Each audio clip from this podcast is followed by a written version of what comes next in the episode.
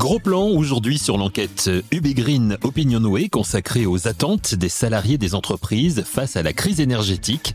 On en parle avec Julien Mériodo, président et cofondateur de la société UB Green. Les grands entretiens, un podcast Imo Week. Mais tout d'abord, Julien Mériodo nous présente UB Green. Comment et quand a-t-il créé sa société avec Pierre-Olivier Bessol et dans quel but? Alors UB Green, c'est une société qui a maintenant un peu plus de 10 ans. Elle a été créée à en 2012 avec euh, mon associé Pierre-Olivier Bessol. Et l'objectif au départ, c'était d'apporter un peu notre contribution à l'amélioration de la performance énergétique des, bâtiments.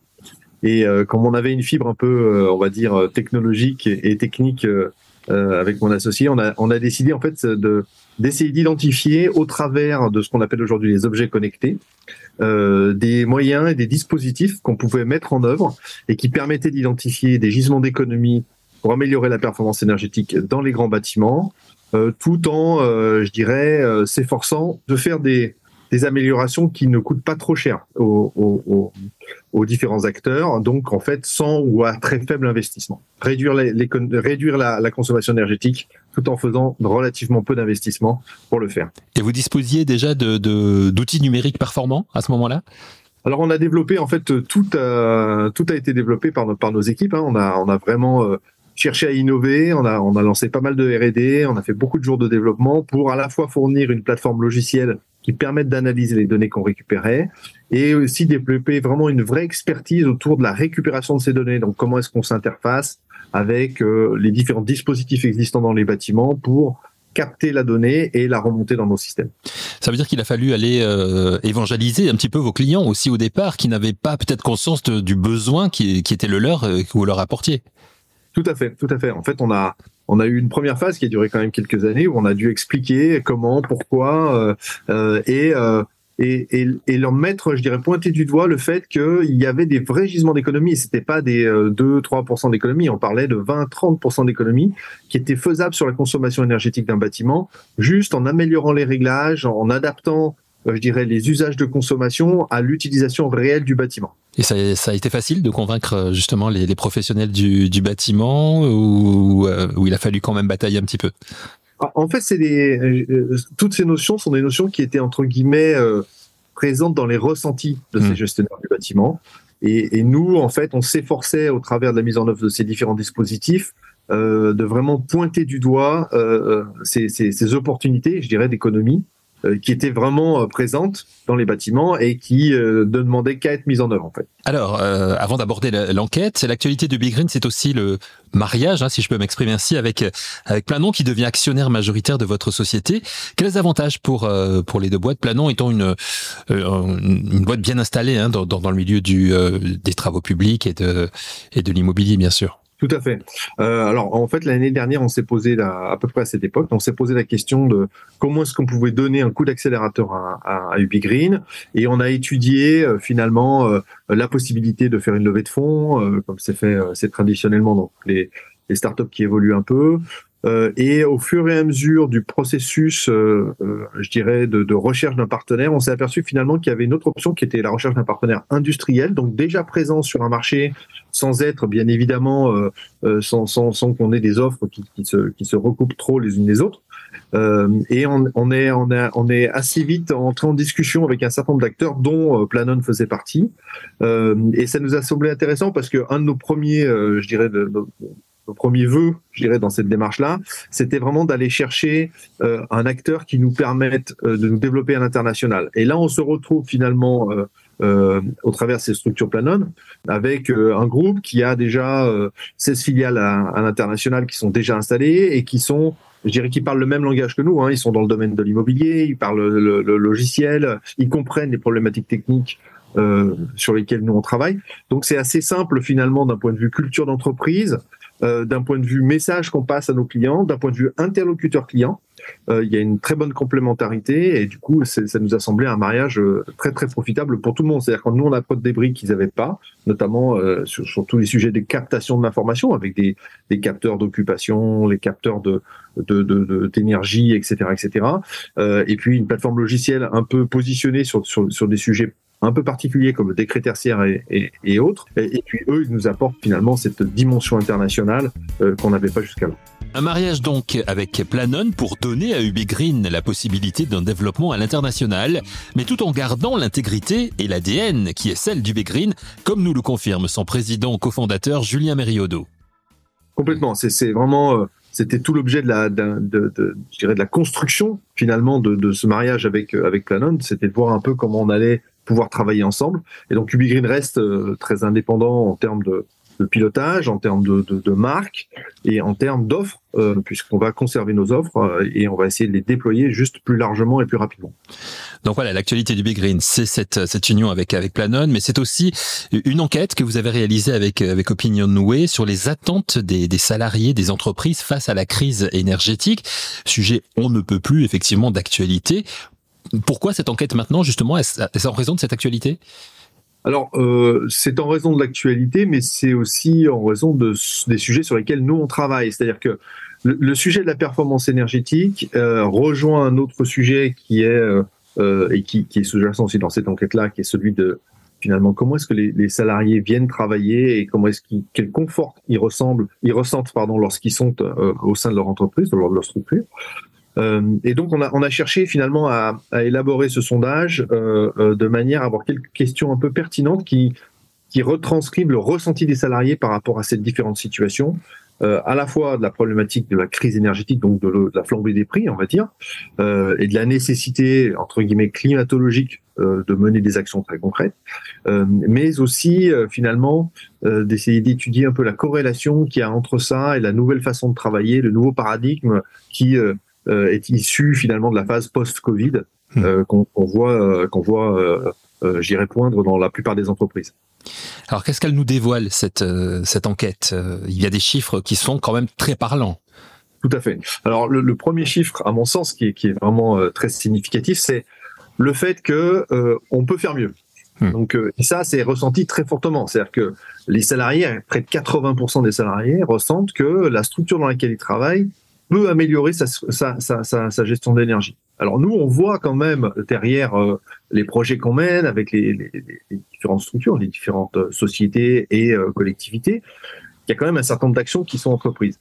Néanmoins, soit il y a un déficit de communication, et c'est ce qui est quand même euh, est retranscrit hein, aussi dans l'enquête, puisqu'on a à peu près 67% des, des, des, salariés qui, qui, qui estiment finalement qu'ils sont relativement peu informés sur les efforts en termes de gestion de l'énergie que font, que font les structures. Donc il y a un déficit de communication qui est certain, euh, mais il y a aussi, au-delà du déficit de communication, je dirais, des, des, actions complémentaires qui peuvent toujours être menées de manière à aller vers une amélioration euh, encore plus grande de la gestion de l'énergie par les entreprises et par les structures.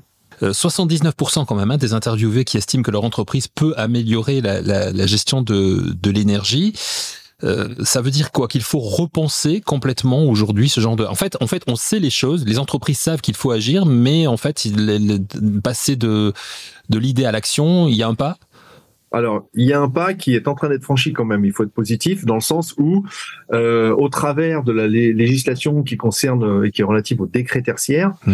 euh, beaucoup d'entreprises, beaucoup de structures d'ailleurs, hein, pas entreprises seulement, mais toutes les structures euh, euh, finalement sont amenées au travers de cette déclaration de leur consommation énergétique et, je dirais, engagement quelque part sur un plan d'action de l'amélioration de la performance énergétique dans leur bâtiment ils sont, ça, devient un sujet, je dirais, qui est, prégnant et qui est euh, pris en compte par les, différentes structures. Euh, néanmoins, on était dans la phase purement déclarative. Maintenant, il va falloir passer dans la phase mise en œuvre de plan d'action. D'accord? Et ça, ça a besoin d'être accompagné. Ça a besoin, euh, je dirais, de d'une vraie prise en compte dans, une dimension un peu stratégique hein, de, développement des entreprises. C'est-à-dire que ça doit être un des sujets clés. Et donc, les entreprises vont devoir, puisque c'est aussi un axe d'amélioration, mieux communiquer auprès de leurs salariés sur les actions qu'ils entreprennent, pourquoi ils les entreprennent et comment ils les entreprennent euh, pour améliorer tout ça. La crise énergétique n'arrange pas la situation des espaces de travail qui ont déjà été affectés par la crise sanitaire du Covid. Faut-il aujourd'hui totalement repenser l'optimisation des espaces de travail? Chez Ubigreen, à quoi ressemble l'espace de travail idéal qu'il convient de mettre en place? Réponse de Julien Meriodo on voit émerger ces nouveaux espaces de travail. Hein. On, le voit et, on voit que, alors, bien évidemment, on parle du secteur tertiaire, du secteur des, services. Hein. On ne va pas parler de, la partie industrielle où euh, là, c'est un autre sujet. Mais euh, sur le sujet des espaces de travail dans le domaine tertiaire, on voit, on commence à voir émerger ces nouveaux espaces de travail qui sont des espaces de travail avec une dimension nouvelle qui est de dire finalement, je ne viens plus au bureau euh, pour m'asseoir et passer mes 8 heures au bureau, mais je viens au bureau pour interagir avec d'autres personnes. D'accord? Hmm. il y a toujours, bien évidemment, on va pas généraliser à outrance, mais il y a toujours des postes euh, euh, et, des domaines sur lesquels ça ne sera pas le cas. Mais il y a, dans beaucoup de domaines, en fait, on vient pour interagir, dans le sens où, finalement, il y a le télétravail aujourd'hui, hein, qui, qui, est une, dimension réelle, euh, effective euh, pour beaucoup de salariés et qui va, à mon avis, ne, ne, faire qu'augmenter mmh. et qu'améliorer les choses. Et si on prend cette dimension de télétravail en compte, finalement, quand j'ai besoin de me concentrer, je peux, je peux travailler chez moi. Euh, et quand j'ai besoin d'interagir, je peux travailler euh, euh, au bureau. et donc, il faut que finalement l'espace de travail favorise cette interaction avec des aménagements qui, qui, sont faits pour ça en fait, avec des box, euh, euh, des petites salles de réunion, des espaces plus personnels où on peut euh, communiquer, passer des, faire des téléconférences, des vidéoconférences, etc., etc. Donc en fait, c'est un espace qui est un peu, je dirais, réaménagé, hein, qui permet effectivement d'avoir cette dimension collaborative qui est un peu plus mise en avant et qui conserve quand même un, un degré, je dirais, de, de, de personnalisation euh, pour, pour les collaborateurs qui reste, qui reste intéressant. Alors vous évoquiez le télétravail. Votre enquête dit que le, le télétravail, selon les salariés, n'est pas la solution face aux aléas climatiques. Donc c'est un aspect un petit peu euh, à, part du télétravail, mais, mais euh, beaucoup se satisfont quand même de, de, de ce qu'est le télétravail aujourd'hui. Beaucoup d'entreprises le, le, mettent en place. comment vous analysez tout cela, vous? Le télétravail, nous, on analyse comme étant aujourd'hui une dimension euh, sur laquelle on ne reviendra pas. C'est un peu comme euh, les 35 heures en France. beaucoup y ont vu des contraintes, euh, mais finalement, euh, tout le monde s'y est mis. Enfin, en tout cas, beaucoup s'y sont mis. Aujourd'hui, il y a même beaucoup d'entreprises euh, dont la problématique, c'est plutôt de faire revenir un peu les gens sur les espaces de travail plutôt que de, de, de s'orienter vers plus de télétravail. Et même pour les salariés, il y a beaucoup de salariés qui, aujourd'hui, sont satisfaits de la situation dans laquelle ils sont par rapport au nombre de jours télétravaillés, ils n'ont pas besoin de plus en fait, parce qu'après on bascule dans autre chose euh, euh et, qui, est moins satisfaisant pour, je parle bien sûr en moyenne, hein, pour les pour les salariés.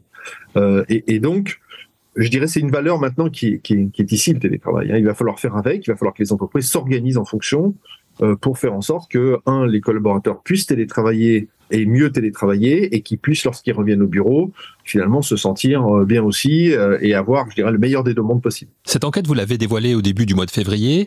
Euh, vous avez déjà des retours de, la part de vos clients, par exemple? Comment ils prennent la chose? Est-ce qu'ils sont conscients du fait de peut-être pas assez communiquer sur leur gestion de cette crise énergétique? Ils en sont conscients. Euh, néanmoins, les premières actions, je pense, vont vont être mises en œuvre là dans, dans, dans l'année qui vient. Et, et, encore une fois, sur ces aspects de, de performance énergétique, je pense que, que le, le, phénomène peu, entre, guillemets décret tertiaire va les aider à aller dans ce sens-là. Alors il y a beaucoup déjà de concours, de choses comme ça qui sont faites, mais ça reste euh, je parle du concours Cube par exemple, euh, ça reste des choses qui sont euh, entre guillemets un peu ponctuelles et, et, ciblées sur quelques bâtiments.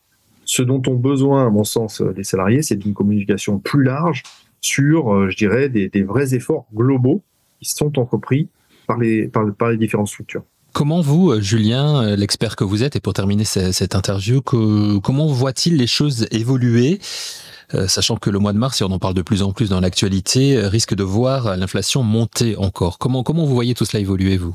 C'est un mouvement de fond, en fait, hein, qui, qui, est aujourd'hui en, place, sur lequel personne ne pourra revenir. Peut-être qu'effectivement un jour les, prix de l'énergie baisseront, mais néanmoins la prise de conscience climatologique elle est là. Et c'est une exigence aujourd'hui de la plupart des, des, salariés des différentes structures euh, que de prendre en compte cette dimension-là. Donc euh, c'est un mouvement de fond, c'est un mouvement sur lequel les entreprises sont obligées d'aller. Euh, elles sont entre guillemets guidées, en tout cas en France, par une législation qui est euh, assez forte hein, et, et, qui les implique hein, dans cette dimension de réduction de la consommation d'énergie. Euh, donc tout ça va dans le bon sens. Est-ce que ça va assez vite? C'est un autre sujet. On pourrait souhaiter que ça aille encore plus vite. Néanmoins, il y a des choses qui se passent euh, et qui sont, euh, je dirais, intéressantes et, l'avenir nous dira si finalement on est allé assez loin, assez vite. Et pour Green, c'est une vitesse supérieure hein, que vous passez en ce début d'année 2023 avec plein de, j'imagine, plein de beaux projets. Tout à fait, exactement. On a, on a pas mal de, de beaux projets en développement, que ce soit d'ailleurs en France ou à l'international, sur l'ensemble des offres de, de notre structure. Merci à Julien Mériodo, président et cofondateur de UbiGreen pour son analyse des résultats de l'enquête UbiGreen Opinion Way sur les attentes des salariés des entreprises face à la crise énergétique. Merci à vous d'avoir écouté cette émission et rendez-vous la semaine prochaine pour Les grands entretiens, un podcast Imo Week.